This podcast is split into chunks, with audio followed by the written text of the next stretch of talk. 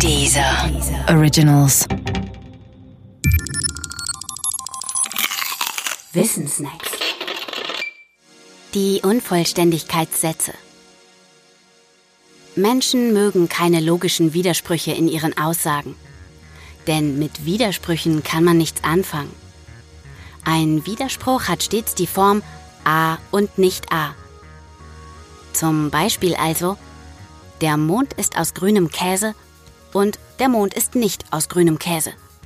Oder mein Bein ist gebrochen und mein Bein ist nicht gebrochen. Oder 2 plus 2 gleich 4 und 2 plus 2 gleich 7. Wer so etwas sagt, den schaut man fragend an.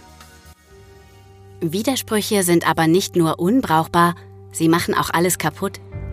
ECQ ist hier das Stichwort. ECQ steht für das lateinische Ex contradictione quodlibet und bedeutet so viel wie aus einem Widerspruch darfst du alles ableiten und auch sein Gegenteil. Das gilt für den Alltag, aber erst recht für die formalen Wissenschaften, insbesondere die Mathematik.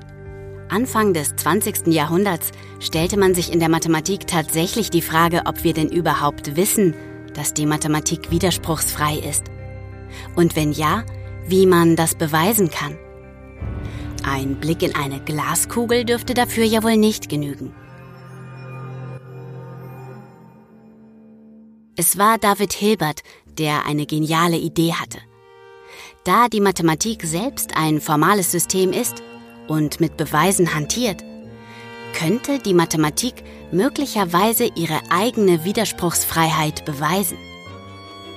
Und es war Kurt Gödel, der 1931 den genialen Plan Hilberts mit einem ebenso genialen Beweis zunichte machte. Gödel stellte zwei Sätze auf, die sogenannten Unvollständigkeitssätze. Beide hängen zusammen.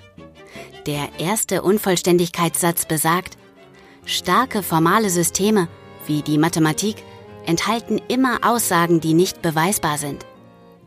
Das war schon starker Tobak, denn man hatte immer gedacht, dass alles, was mathematisch wahr ist, auch mathematisch beweisbar ist. Das stimmt aber nicht.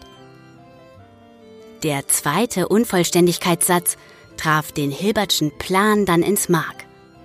Er besagt, dass die Mathematik, wenn sie widerspruchsfrei ist, ihre eigene Widerspruchsfreiheit nicht beweisen kann. Und da Gödel das bewiesen hat, sind wir darauf angewiesen, weiter an die Widerspruchsfreiheit der Mathematik zu glauben. Zum Glück ist bisher noch kein Widerspruch aufgetaucht.